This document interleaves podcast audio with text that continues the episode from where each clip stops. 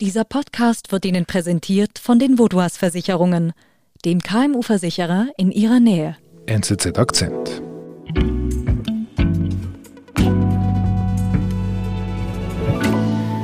Wir sind Dennis und Patrick Weinert. Wir sind dokumentarische Filmemacher und wir kümmern uns vor allen Dingen um Themen im Ausland, vor allen Dingen in Asien und in Afrika. Und ihr wart jetzt wirklich in Afghanistan? Genau, wir waren jetzt einen Monat in Afghanistan für einen Dokumentarfilmdreh.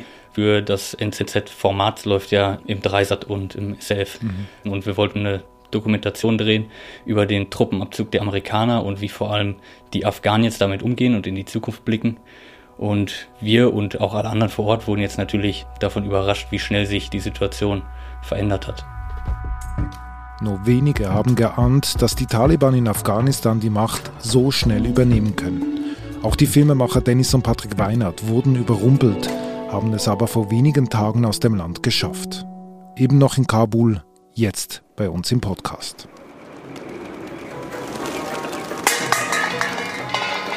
Wir sind vor circa einem Monat losgefahren, zu diesem Zeitpunkt aus Deutschland nach Kabul geflogen und waren dann sozusagen mit dem Plan vor Ort, über diese vier Wochen ein Bild zu zeichnen, was es jetzt heißt für die Afghanen vor Ort, wenn mhm. Nicht nur die Amerikaner, sondern die NATO insgesamt, die NATO-Truppen das Land verlassen. Als wir angekommen sind, war es eigentlich relativ ruhig und ähm, es hat sich ziemlich normal in Kabul angefühlt. Wir waren auch vorher schon einmal da, deshalb kannten wir das schon, dass es sehr viel Sicherheitspersonal auf den Straßen gibt und ähm, es hat sich relativ normal für uns angefühlt. Wir haben uns vorgenommen, in diesen ersten Tagen in Kabul vor allen Dingen viele von unseren Freunden, von Kontakten wiederzutreffen, mit denen zu sprechen mhm. und uns mal ein wirkliches Bild der Lage zu machen. Kann ich mich noch auf der Straße frei bewegen? All das waren die ersten Fragen, die wir im Kopf hatten. Und wo trefft ihr die Leute da? Die meisten Freunde und Kollegen trifft man in verschiedenen Cafés, in ein paar Restaurants. Es gibt da so eine Handvoll an an Läden, in denen man sich recht sicher aufhalten kann. Das sind dann so die Treffpunkte für Journalisten, für Aktivistinnen, für Leute, die mit, mit den internationalen Hilfsorganisationen zu tun haben. Da trifft man sich nachmittags, tauscht sich quasi aus. Man kann schon sagen, dass die meisten Menschen, mit denen wir so vor Ort zu tun haben, ähm, sehr progressiv sind, sehr liberal eingestellt sind ähm, unter den Frauen wird dann auch, wenn man dann im Café sitzt und das ist so ein bisschen der Safe Space, das Kopftuch abgenommen.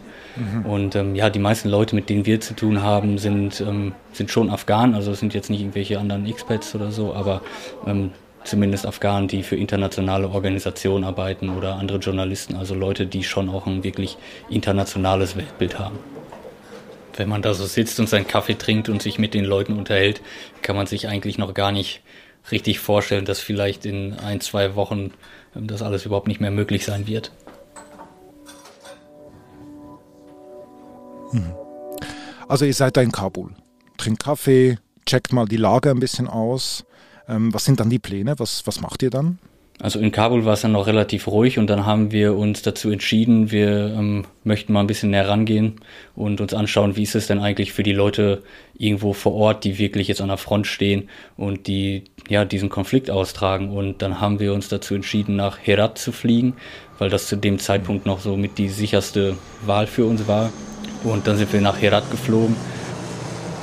Dort war die Situation erstmal noch ähm, relativ ruhig und wir konnten uns frei bewegen und ähm, deutlich weniger Militär auf den Straßen, deutlich weniger Polizei, Checkpoints, in denen man kontrolliert wird.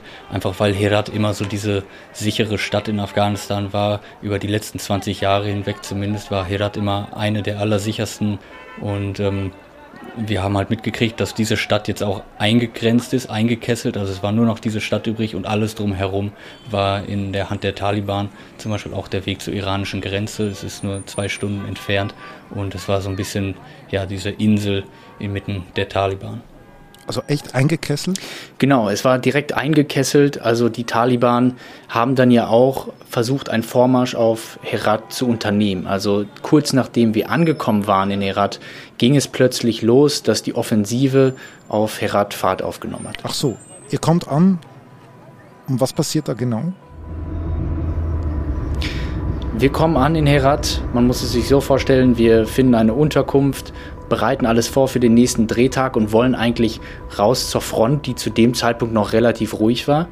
Und merken dann an dem Morgen, wo wir an der Front stehen und unseren Protagonisten finden, mit ihm sprechen, dass auf einmal Berichte reinkommen, hinter uns, in unserem Rücken sind quasi die Taliban schon auf die Stadt zumarschiert und haben sozusagen uns und dann auch den Sicherheitskräften den Weg abgeschnitten in die Stadt hinein. Hm.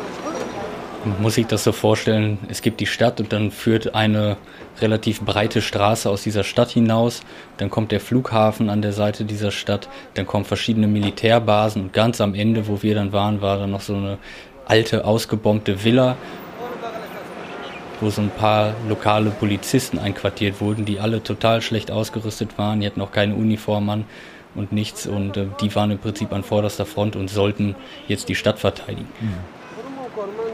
Was, wie wie ging es euch da? Also ich hätte Angst. Das war zumindest beunruhigend, weil wir nicht so schnell damit gerechnet hatten, dass das passiert. Auch die Leute, mit denen wir unterwegs waren, hatten das nicht erwartet. Und dann war natürlich die die, die Sorge groß, dass wir jetzt überhaupt erstmal gar nicht in die Stadt zurückkommen. Mhm. Also mussten wir eine Art Plan machen, wie geht's weiter. Und dann war die Lösung dafür, ein Stück die Straße wieder hinaufzufahren und es zumindest so weit zu schaffen, dass wir zu dem Flughafen kommen. Denn am Rande des Flughafens gibt es eine Basis der afghanischen Spezialkräfte. Und in dieser Basis sind wir dann vorübergehend untergekommen, während dann die Kämpfe draußen wirklich ja, losgegangen sind und getobt haben. Mhm. Also ihr seid überrascht. Die Sicherheitskräfte wirken überrascht. Und das ist ja das, was wir ja so gelesen haben all die Tage jetzt, dass die afghanische Armee ja quasi überrannt worden ist. Was habt ihr denn für einen Eindruck ähm, von den Sicherheitskräften? Waren die überfordert? Waren die nicht motiviert? Das, das würde ich jetzt. Was hattet ihr da für einen Eindruck? Mein Eindruck insgesamt war, dass man nicht sagen kann, sie hätten nicht gekämpft, sondern woran es gescheitert ist, ist, glaube ich, dass die Truppen oft unkoordiniert gehandelt haben und dass große Truppenteile oft schlecht ausgerüstet waren, keine Nachschübe erhalten haben, oft nicht mal ihren Sold erhalten haben über Monate. Und dann ging es schnell los, dass man sich gegenseitig die Schuld in die Schuhe geschoben hat.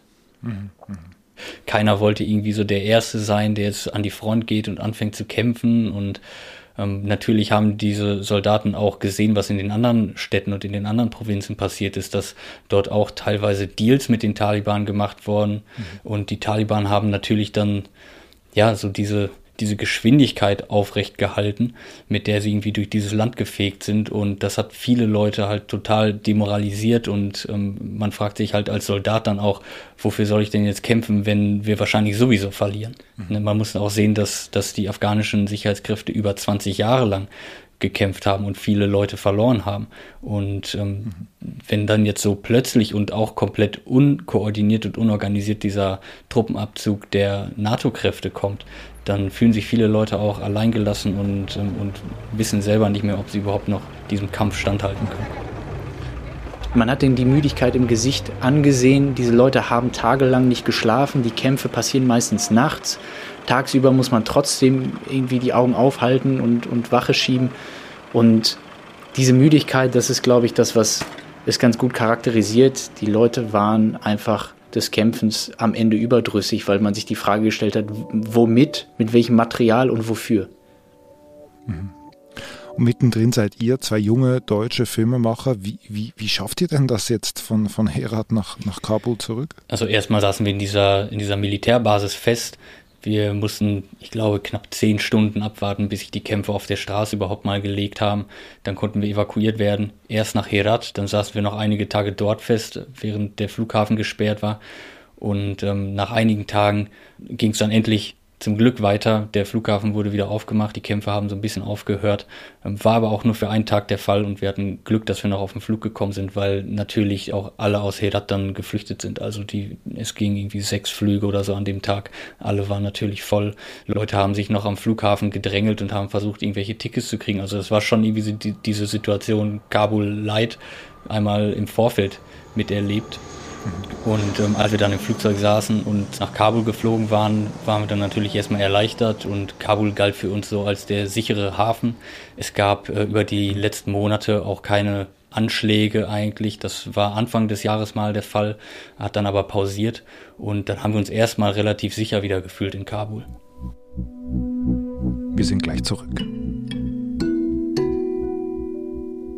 Laptops, Zahlungsterminals, Tablets und andere technische Geräte sind bekanntlich unverzichtbare Werkzeuge im Büroalltag. Versichern Sie sie mit der Inventarversicherung der Vaudois, ganz einfach gegen Schäden oder Zerstörung, aufgrund von Kurzschluss, Überspannung, falscher Bedienung, Fahrlässigkeit, böswilliger Handlungen und Sabotage sowie einfachem Diebstahl.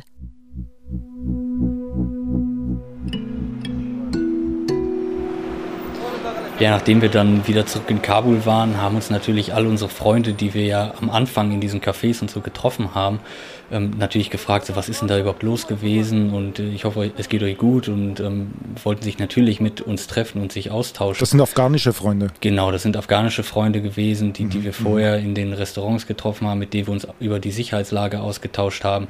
Und ähm, zwei Tage nachdem wir halt aus Herat zurückgekommen sind, haben wir uns dann auf den Weg gemacht wollten schön zu Abendessen gehen und ein bisschen unterhalten. Mhm. Und ja, dann am 3. August sind wir losgefahren, wollten uns mit unseren Freunden treffen und haben uns erstmal nichts gedacht. Es hat sich alles super sicher angefühlt und wir saßen so im Taxi und ähm, fahren die Straße entlang, wollen gerade abbiegen und auf einmal hört man diesen super lauten Knall und eine Druckwelle, die einen trifft und die Ohren piepen.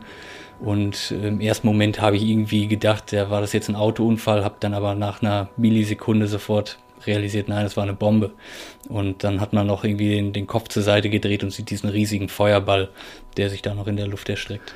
Wir waren vielleicht 300 Meter davon entfernt, haben uns dann erstmal dazu entschieden, möglichst schnell zu unserem Haus zurückzufahren und natürlich auch herauszufinden, was war das jetzt. Was ist da genau passiert? Das war eine Autobombe, wie sich nachher erst herausgestellt hat, die vor dem Haus des äh, afghanischen Verteidigungsministers hochgegangen ist. Und dann gab es noch weitere Angreifer, die versucht haben, dieses Haus zu attackieren.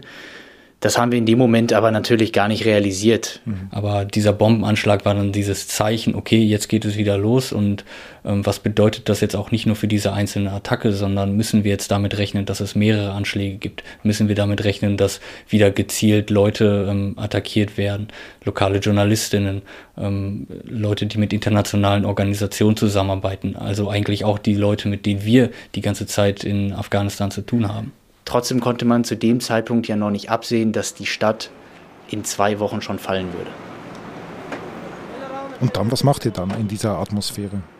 Wir sind äh, dann auch los zu einem Treffen mit einer Freundin von uns, Mariam. Wer ist Mariam? Mariam heißt eigentlich gar nicht Mariam. Wir haben ihren Namen geändert, um sie zu schützen. Mariam ist eine Freundin von uns, die äh, zu diesem progressiven Zirkel an Leuten in Kabul gehört. Sie ist Fotografin, Frauenrechtlerin, hat ein großes Following äh, in den sozialen Medien, ist sozusagen eine Art Vorbildrolle, gerade für viele junge Frauen in Afghanistan. Sie hat auch mit internationalen Organisationen zusammengearbeitet, setzt sich besonders für Frauenrechte ein, möchte aber auch vor allen Dingen mit ihrem Instagram-Kanal ein positiveres Bild Afghanistans zeigen. Also da sieht man dann Bilder über die kulturellen Besonderheiten Afghanistans, über die Natur etc. Mhm. Und du hast es ja schon angedeutet, es ist ja nicht eine Frage ob, sondern nur noch wann die Taliban an die Macht kommen zu diesem Zeitpunkt. Was sind ihre Pläne? Mariam war immer auf dem Standpunkt, dass sie so lange bleiben will, wie es eben geht, um genau an dem weiterzumachen, was sie gerade tut. Ihre Arbeit, sie setzt sich für, für ihre Leute ein, für ihr Volk ein und für Afghanistan ein. Und ihr Verständnis war, ich gehe hier nicht weg, wenn ich nicht unbedingt muss. Mhm. Sie weiß natürlich, äh, wie schwierig es sein würde, wie, wie sehr sie eingeschränkt werden würde, vielleicht auch wie stark ihr eigenes Leben bedroht sein würde unter den Taliban. Trotzdem hat sie natürlich die Hoffnung, dass sie bis zum Ende dort bleibt und immer noch was Positives bewirken kann. Das ist natürlich so ein Mut, den wir dann einfach nur bewundern. Viele von den Personen, mit denen wir dort gearbeitet und gesprochen haben, haben Drohanrufe von den Taliban bekommen, haben Drohbriefe bekommen. Es ist dann ganz bürokratisch geregelt, da sind sogar offizielle Stempel der Taliban drauf. Und das hat uns natürlich beunruhigt. Die Leute, mit denen wir gearbeitet haben, hat es auch beunruhigt, gerade weil jetzt eben diese Welle der Gewalt auch in Kabul dann wieder losging.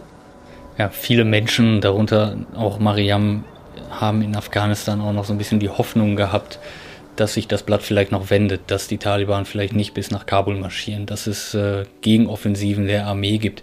Und daran haben sich viele Leute festgehalten und haben gedacht, okay, ich, ich möchte in Kabul bleiben, vielleicht wird die Situation nicht, nicht einfach, aber wir werden schon noch irgendwie eine Möglichkeit haben, hier klarzukommen. Wie seid ihr dann nach Hause gekommen? Ja, am 12. August hatten wir dann unseren Rückflug angeplant, also letzten Donnerstag, wirklich nur ein paar Tage bevor Kabul dann auch gefallen ist. Das war absoluter Zufall, weil wir unseren Rückflug schon im Vorfeld gebucht hatten und äh, glücklicherweise noch auf den Tag gefallen ist, ähm, an dem wir noch ganz normal per Linienflug über Istanbul rausfliegen konnten. Es gab dann noch Berichte darüber, dass Kabul eventuell innerhalb von ein bis drei Monaten fallen würde und das Gefühl hatten wir zu dem Zeitpunkt schon überhaupt nicht mehr. Also mhm. Auch noch am letzten Tag, bevor wir ausgeflogen sind, haben wir uns äh, mit, mit einigen Freunden nochmal getroffen am Abend und äh, auch viele von denen hatten schon ihre Pläne gemacht und wollten zumindest innerhalb der nächsten Woche ausfliegen. Und wir sind dann am nächsten Tag schon auf den Flieger gekommen, haben uns gedacht, okay, jetzt ist die Arbeit hier vorbei, mal schauen, wie sich die Lage noch weiterentwickelt. Und dann kommen wir in Deutschland an. Ähm, es hat sich sowieso schon ein bisschen unreal angefühlt, dass man jetzt irgendwie wieder in so einer komplett anderen Welt ist und die Familie fragt dann irgendwie, ob das Essen hier besser schmeckt oder ob man irgendwie im eigenen Bett wieder besser geschlafen hat. Dann gucke ich aufs Handy und sehe die Nachrichten und sehe, dass Herat, also die Stadt, in der wir ja vor zwei Wochen dann noch waren, ähm, gefallen ist. Mhm. Diese Stadt, die immer so als als Hafen auch der Sicherheit galt im Vorfeld, dass immer eine, die immer eine der sichersten Städte Afghanistans war und, ähm, und in die Leute auch ihre Hoffnung gesetzt haben, dass diese Stadt gefallen ist, das, das hat viele Leute in Afghanistan auch gebrochen und, ähm, und der Moral extrem zugesetzt. Mhm. Und da war im Prinzip dieser Moment erreicht, wo die Hoffnung, dieser, dieser letzte Funken Hoffnung eigentlich dann weg war. Und Mariam war geschockt. Sie hat uns gesagt, dass sie den ganzen Tag nur geweint hat, dass sie und ihre Familie nichts mehr gegessen haben, nicht mehr geredet haben, nicht mehr rausgegangen mhm. sind. Was hat sie denn geschrieben? Könnt ihr mir das vorlesen? Ich habe sogar gescreenshottet. Sie schrieb, I cried all day today. We didn't talk, we didn't eat, we didn't go out. All of us are so sad. Ja, das waren die Worte, und man fühlt sich hilflos in dieser Situation. Man weiß nicht wirklich, was man tun kann. Und das war schon hart mitzubekommen, dass Mariam, also diese Frau, die so viel Hoffnung noch hatte und die, ähm, die sich irgendwie immer noch weiter für ihr Land einsetzen wollte und gesagt hat, ich bleibe auf jeden Fall hier und mache das weiter, was ich mache, ähm, dass sie auf einmal so hoffnungslos dasteht und dass diese, diese letzte Hoffnung, die sie noch hatte, ihr genommen wurde. Diese Nachrichten haben wir dann am Donnerstagabend bekommen und nach dem Wochenende wird Kabul dann schon fallen und Mariam sieht sich dann auf einmal in so einer Situation, in der sie gar nicht mehr weiß, wie es weitergeht. Die Taliban stehen auf einmal vor der Tür, ähm, Leute ziehen durch die Straßen, ähm, klauen Autos und die Taliban stehen in der Stadt und bei Mariam vor der Haustür. Und für sie ist es natürlich super unklar, wie es weitergehen wird und sie wird sich dann doch nochmal mit der Frage konfrontiert sehen, wie es weitergeht, ob sie vielleicht doch das Land verlassen muss.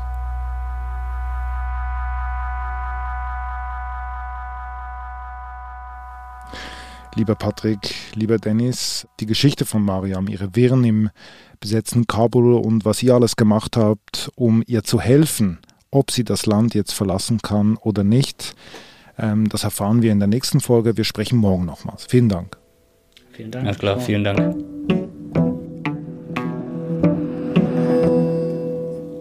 Das war unser Akzent. Ich bin David Vogel. Bis bald.